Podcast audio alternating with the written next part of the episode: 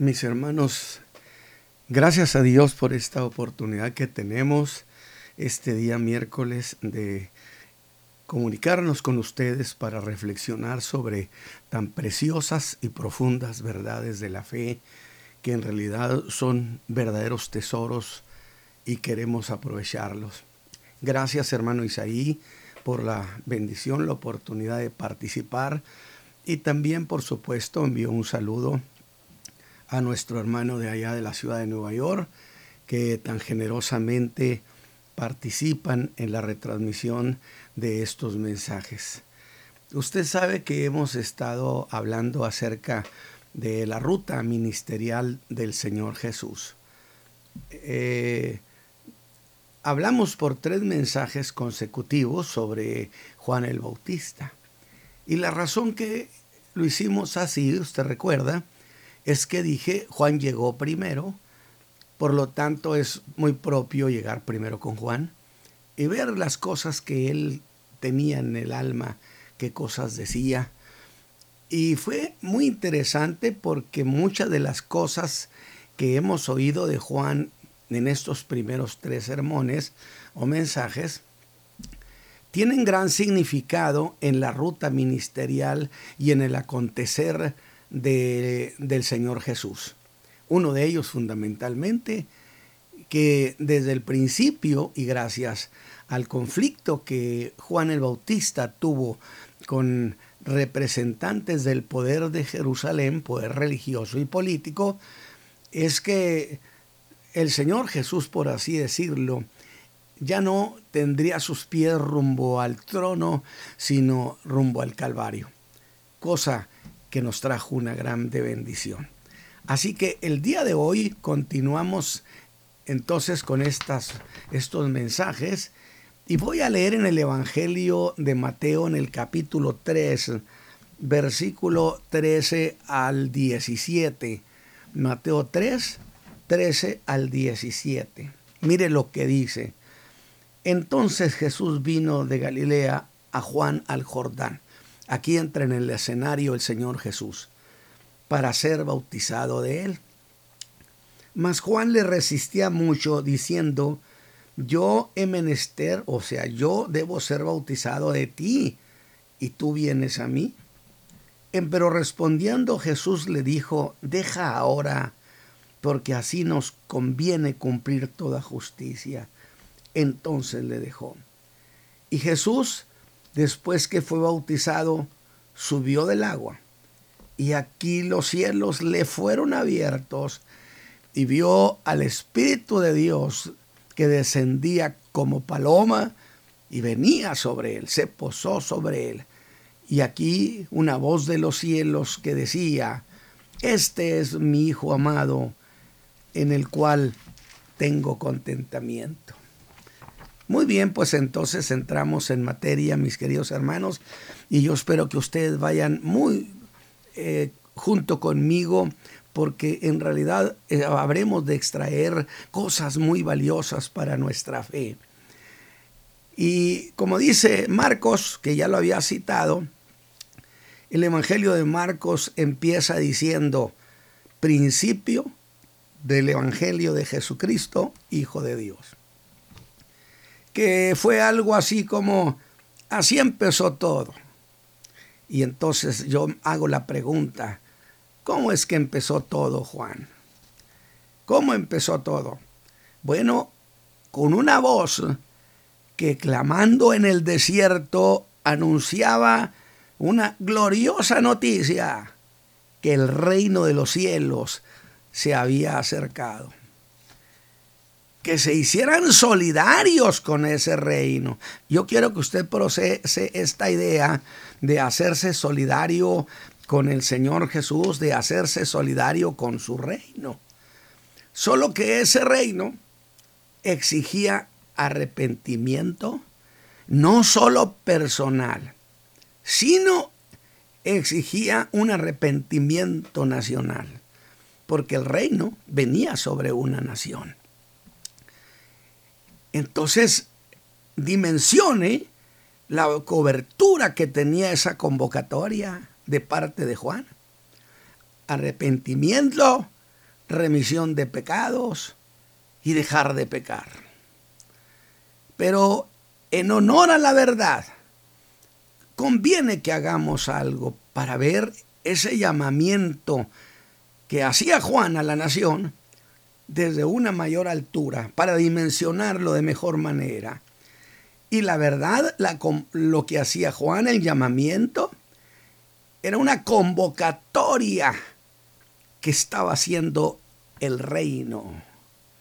No meramente Juan, el reino estaba haciendo una convocatoria. Por supuesto, Juan lo hacía en representación del rey que venía. Luego, el llamamiento de Juan, mis hermanos, no debe considerarse como una alternativa, sino como un mandato de la realeza divina. ¿Verdad que cobra otra dimensión? Así que fuimos, y fuimos a oír a Juan.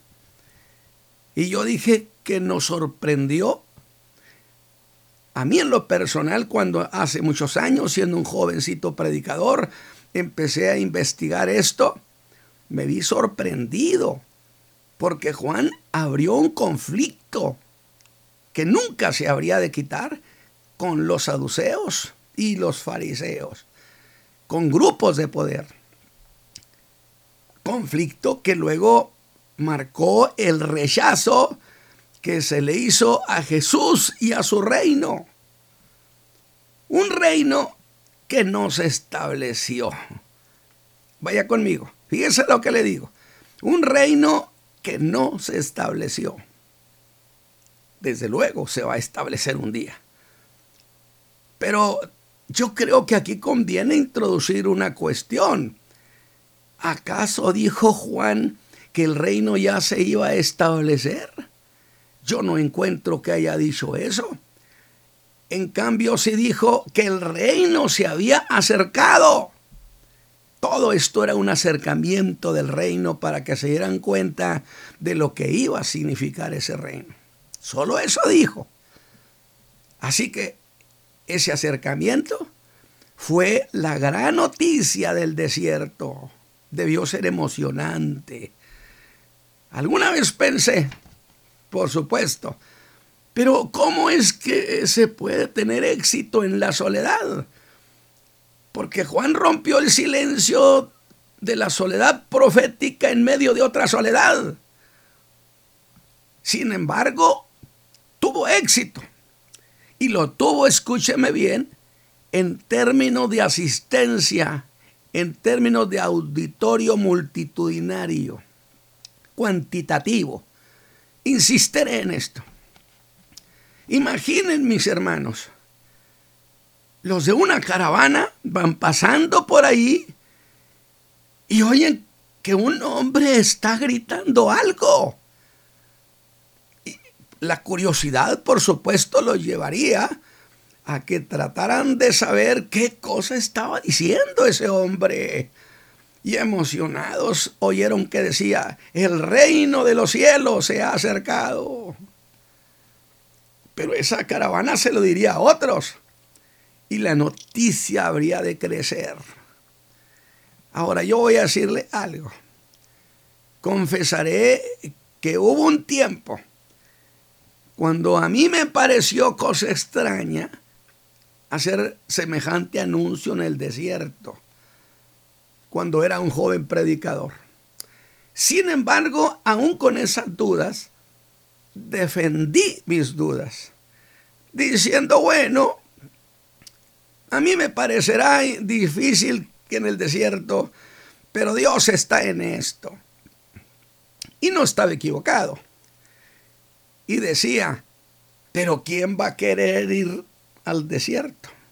¿Quién va a tener tiempo de ir con tantos compromisos de la vida laboral, de la vida familiar. Pero no hay duda, mis hermanos, no hay duda, Dios fue estratégico.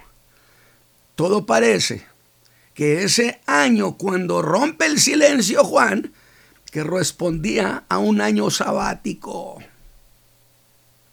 Así que ese año Toda la nación tenía tiempo suficiente para oír a ese predicador. Alabado sea Dios. Como Dios en su providencia prepara todas las cosas.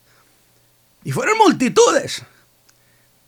Todos querían saber de eso. Fueron esos que Jesús dijo, quisieron recrearse un poco en la luz de Juan. Pero el alma de la nación se levantó, a la a Dios, con esa noticia. Jesús es buena noticia, mis hermanos. Era el año agradable.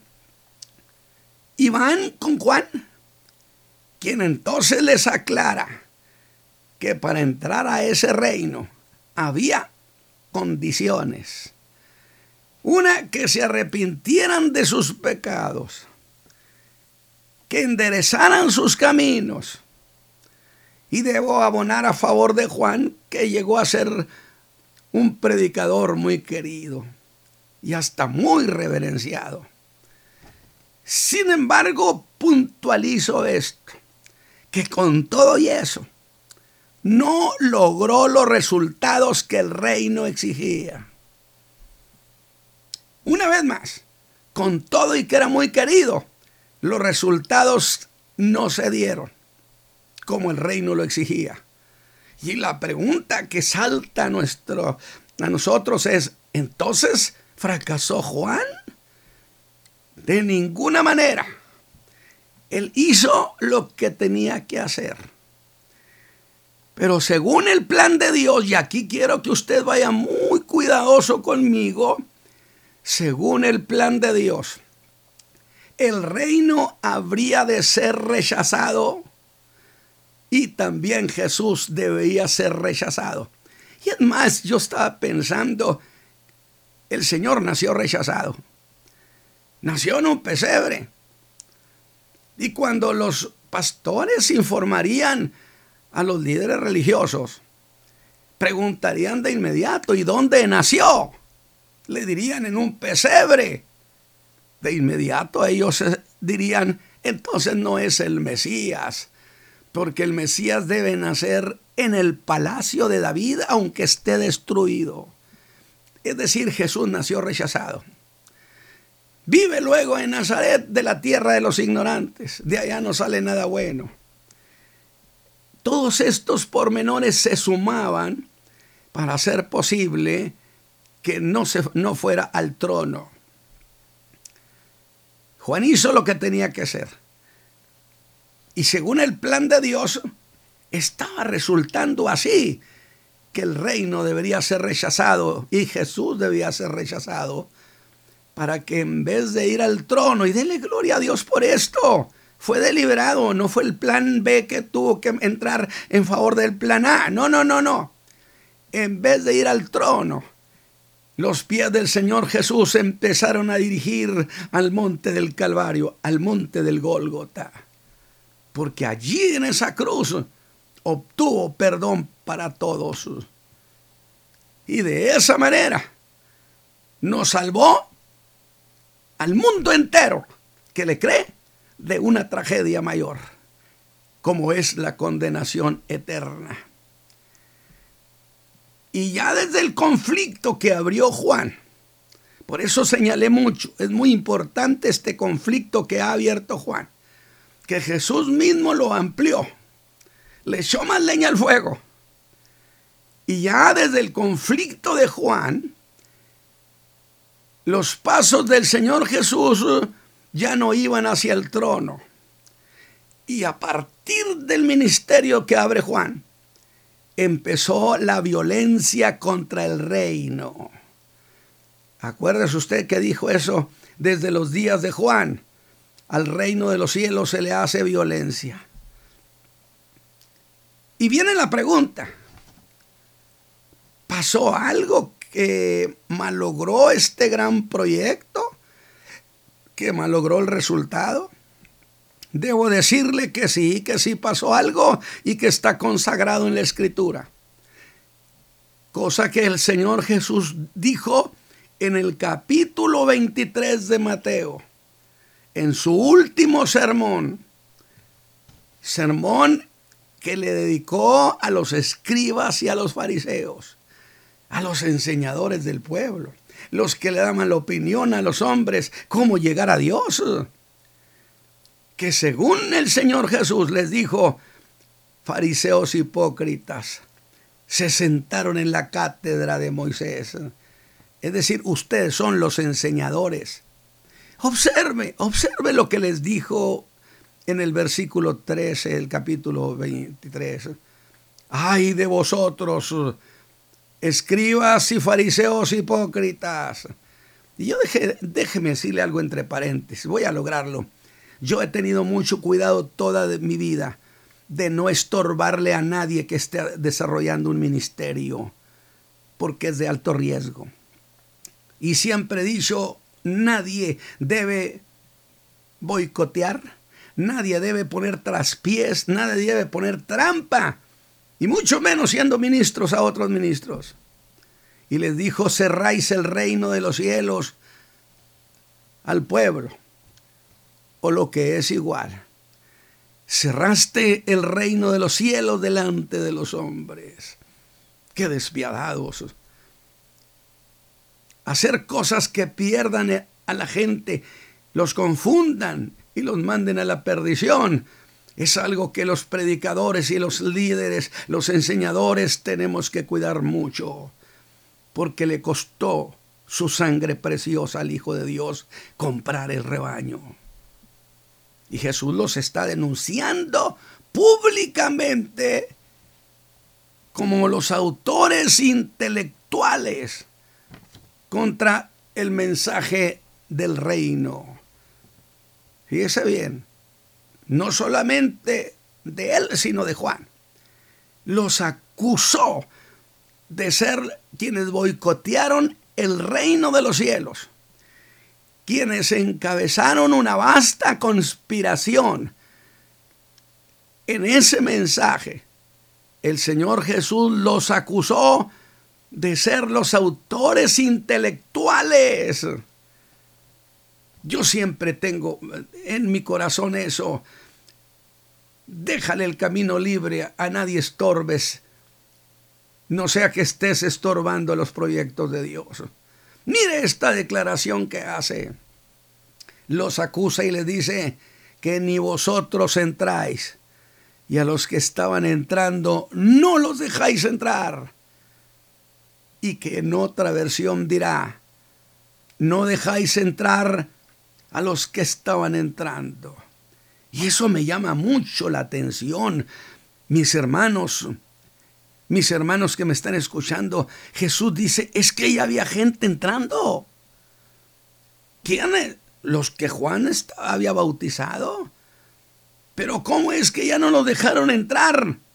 ¿Los regresaron? Ellos, los enseñadores, los desanimaron. Usted me va a decir, hermano Ramos, ¿de qué manera?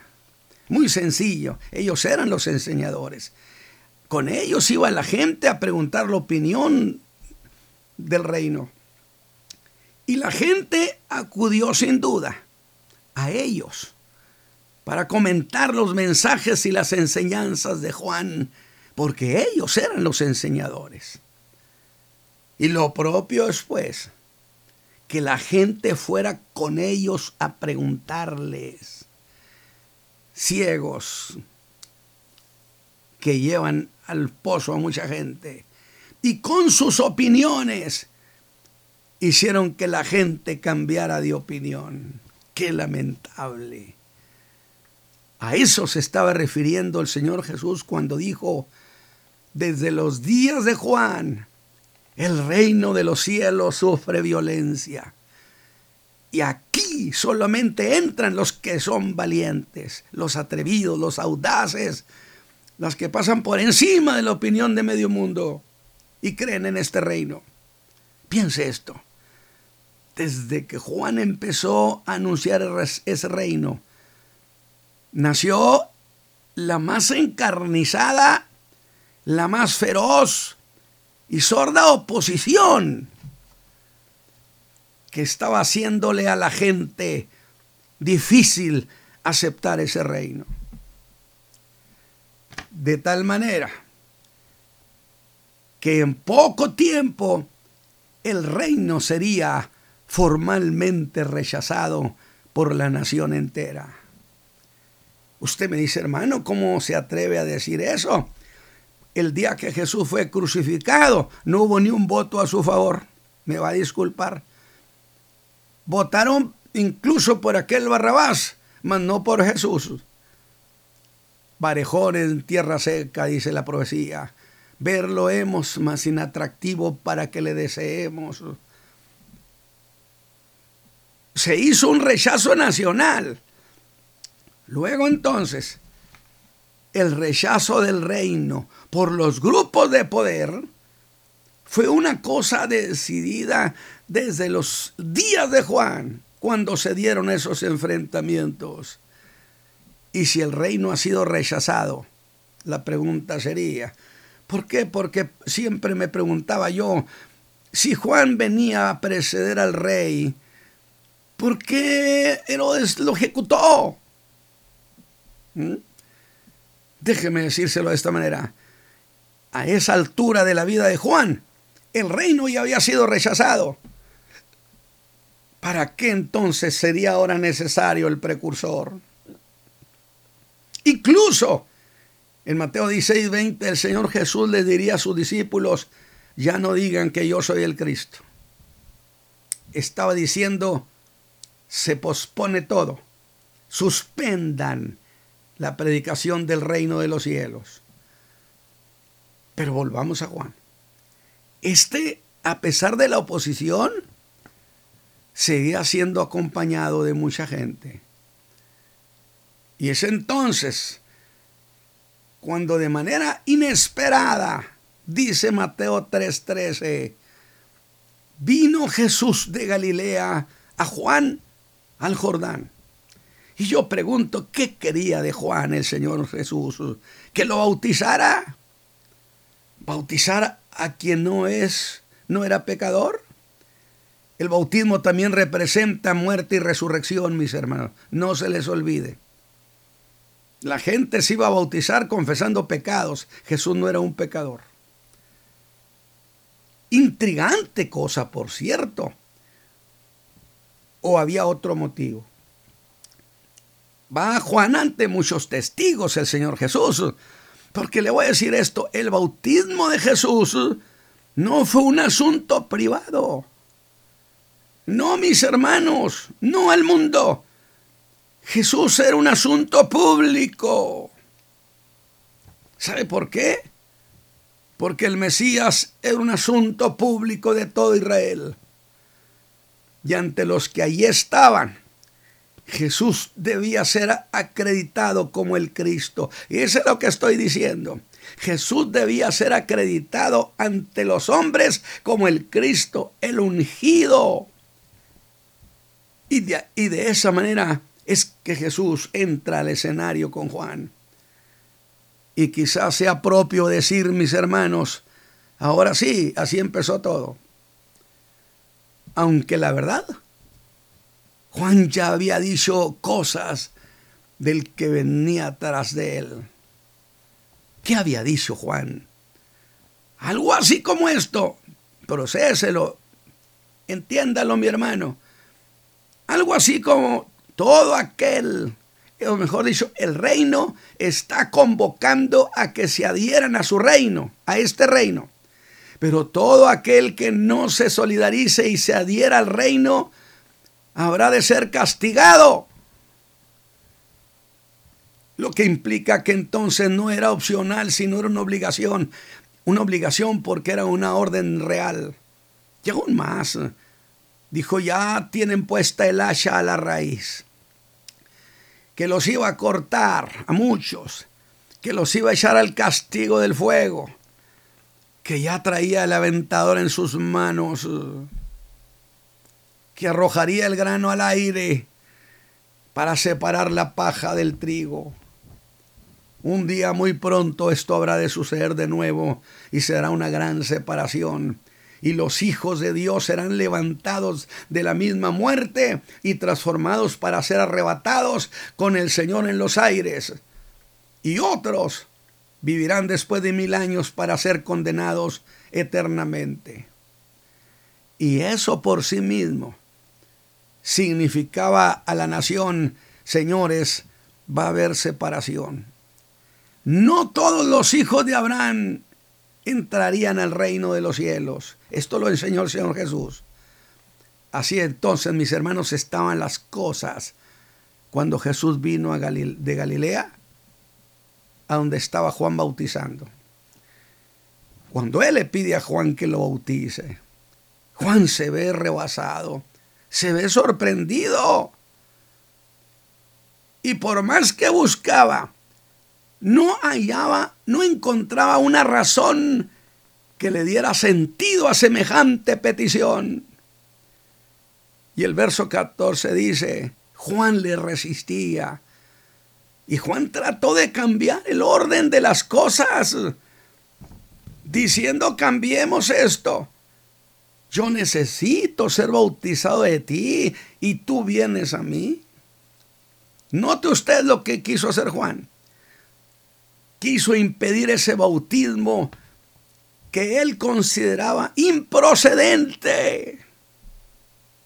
Y con gran humildad razonó y le dice al Señor Jesús, ¿por qué ha de venir el Señor a su siervo para ser bautizado? Mira, Señor, yo bautizo a los pecadores, pero tú no eres un pecador. Y ahora que estoy diciendo eso de que Cristo no era un pecador, voy a lograr para beneficio de todos hacer un señalamiento que eso, esa es la gloriosa doctrina conocida como la doctrina de la impecabilidad de Cristo. Él no pecó jamás ni fue hallado engaño en su boca. Alabado sea Dios. Y no nos dejó nada vergonzoso. Que incluso yo lo he dicho en muchos sermones. Hasta el día que resucitó, hasta los lienzos dejó dobladitos. Pulcro, mi querido Señor Jesús. ¿Usted cree que los críticos no se hubieran burlado de él diciendo que era muy Dios, muy Dios, pero que había dejado tirado todo? El Señor Jesús no nos dejó nada vergonzoso que él no había pecado. Si miren, hermanos, si así hubiera sido, cuando estaba en apogeo la furia contra el Señor Jesús, él los confronta en Jerusalén. ¿Cómo iba a cometer el error de hacer una pregunta lo más desafiante que ningún hombre jamás ha hecho? ¿Quién de vosotros me redarguye de pecado? y nadie levantó la mano. Y esa pregunta, el Señor Jesús no la hizo a sus amigos, se las estaba haciendo a sus más encarnizados enemigos. Y aún más, la estaba haciendo la pregunta en esos días, cuando la oposición y el rechazo a él se había endurecido, se había hecho violento, Mire que si hubieran tenido algo que acusar al Señor Jesús, alabado sea Dios, allí tenían la mejor oportunidad, el mejor momento para desacreditarlo para siempre. Pero se callaron. Gloria a Dios. Juan tenía razón que Jesús era impecable. Y debo hacer una precisión, que si él hubiera sido pecador, mis hermanos, Escúchame bien, el Señor Jesús no hubiera calificado para ser redentor del mundo, porque Él mismo hubiera necesitado un Salvador. Así que Juan se dio en un verdadero dilema. ¿Qué voy a hacer? ¿Cómo es que el que es más venga al que es menos? Él es de arriba, yo soy de aquí de abajo. Cosa que Juan nunca se olvidó. Era como decirle a Jesús, mira Señor, es que no encuentro manera de convencerme. Entonces dice el versículo 15 que Jesús le dijo, deja ahora, porque así nos conviene cumplir toda justicia. Y observe este detalle. El Señor Jesús no dijo, ¿te conviene? ¿Me conviene? Dijo, nos conviene, en plural. Juan, a ti y a mí nos conviene cumplir con esto. Es que Juan era el precursor y Jesús era el que venía tras él de parte de Dios. Y hasta aquí la cuestión de ese reino era asunto de esos dos, de Juan y Jesús. Pero ¿qué es eso? Conviene cumplir toda justicia. Veamos eso. Dios había enviado a Jesús, lo había enviado como el Mesías a Israel y el Salvador del mundo.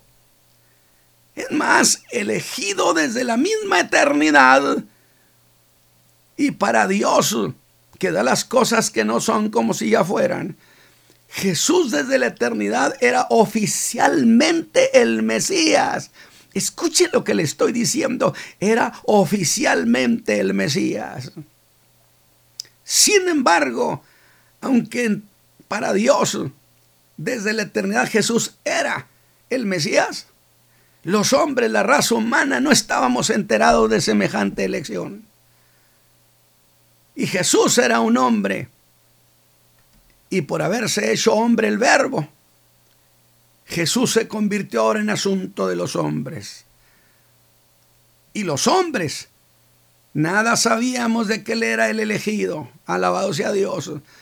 Era necesario que Dios lo acreditara como el elegido.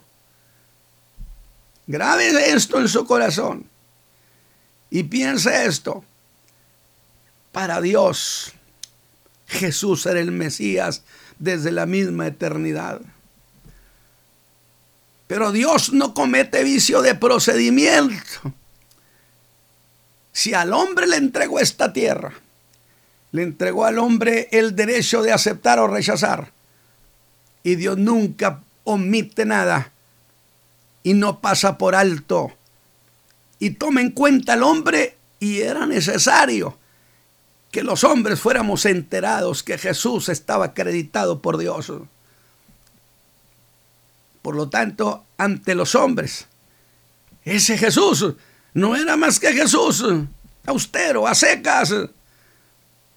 Y ante los hombres entonces, este debía ser acreditado como el ungido de Dios, el autorizado, no solo para redimir, para perdonar los pecados, sino también para reinar.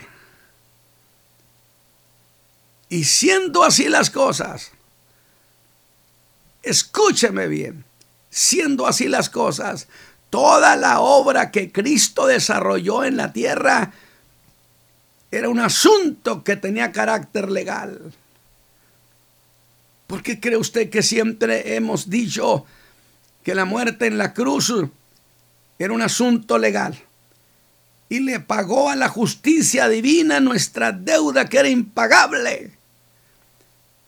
Y si en la cruz del Calvario Jesús hizo un pago legal y acreditado ante la justicia divina, hermano alegres y de un gloria a Dios, nuestra salvación es un asunto legal que nadie, ni el mismo diablo, lo puede desmentir.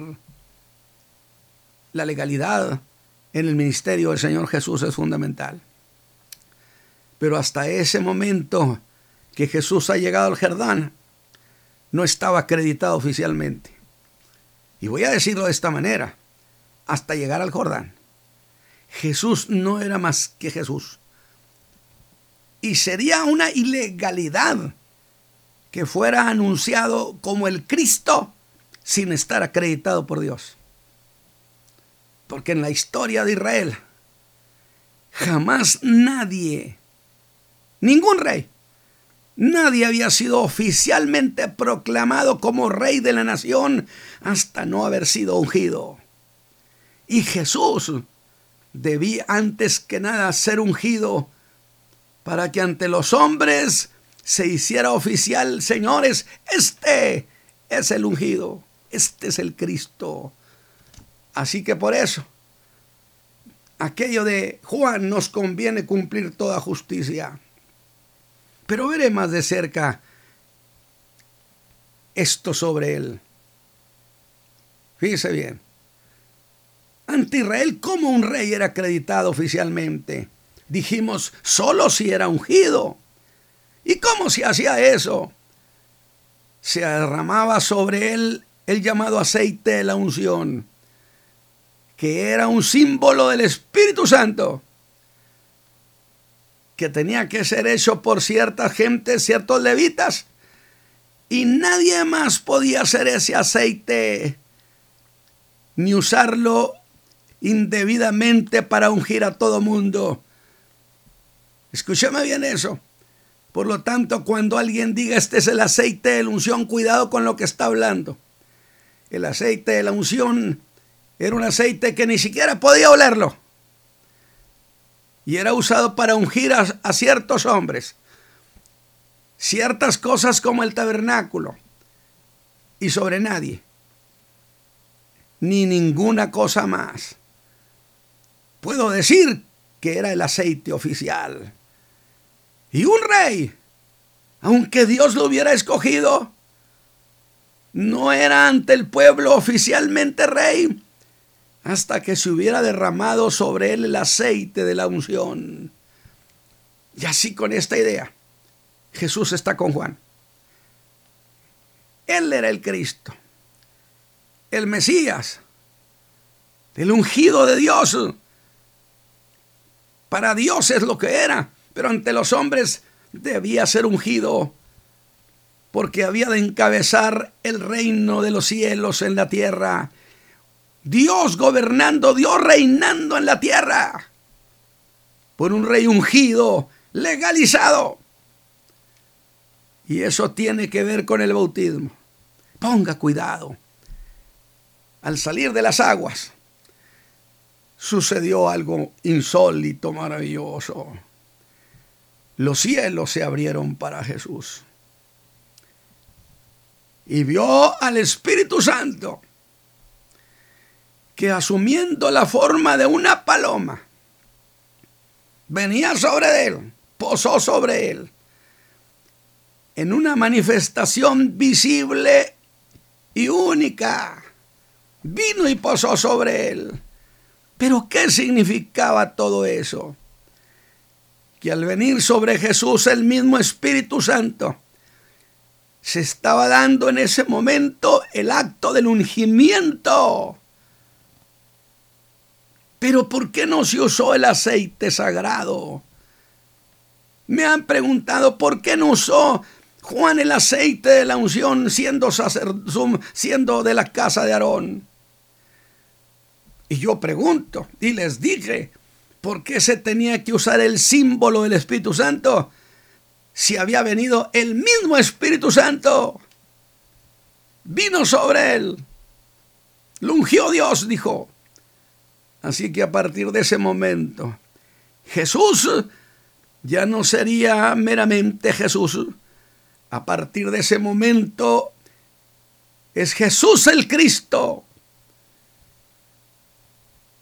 podía ahora ejercer esa posición. Y fue a partir de eso que empezó su ministerio. Y en Nazaret se los dijo por cuanto me ha ungido Dios. A partir de allí el Espíritu Santo lo habrá de tutelar. Incluso todo su ministerio fue guiado por el Espíritu Santo. Hasta cuando fue a la cruz del Calvario, mi Biblia dice en Hebreos que por el Espíritu Eterno se ofreció.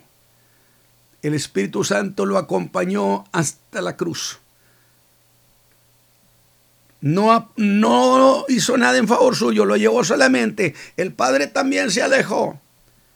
Bendito sea el Señor que venció como el hombre más desvalido y más solo, por cuanto me ha ungido Dios. Pero luego de repente se oye una voz que venía de los cielos. Ahora es Dios el que rompe el silencio. Es el Padre que está hablando y se dirige específicamente a su hijo. Y le dijo, tú eres mi hijo amado, en el cual me he complacido.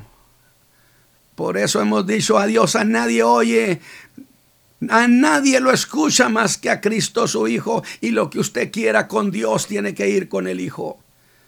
En ti me he complacido. Escúcheme bien, el Padre hablándole a su Hijo. Pero Mateo habla que hubo otra voz del mismo Padre que ahora se dirige a terceros, diciéndoles, este es mi Hijo amado, en él me he complacido. Hay interpretaciones que afirman que se trata de lo mismo. No, no se trata de lo mismo. No es lo mismo el tú que este. Gramaticalmente no lo es. Cuando se dirige a Jesús le dice, tú eres mi hijo amado. Cuando se dirige a terceros les dice, este, entérese, en él me he complacido. A partir de este momento entramos en una etapa preciosa. Jesús ha sido declarado dos cosas en el Jordán. Una, que era el Cristo de Dios. Y dos, que era hijo de Dios. Y estas dos cosas, mis hermanos del auditorio, son las dos cuestiones sobre las que se apoya toda la cristología. Es lo que Pedro dijo, tú eres el Cristo y además el Hijo del Dios viviente. Juan diría en 1 Juan 5, aquel que cree que Jesús es el Cristo nace de nuevo. Y luego dijo, pero aquel que cree que Jesús, además del Cristo, es el Hijo de Dios, vence al mundo. Allí están los dos pilares de la cristología preciosa. Mis hermanos, yo espero que esta noche ustedes hayan sido, o esta mañana, pero hayan sido bendecidos de manera muy particular. Hermano Isaí, que Dios le bendiga.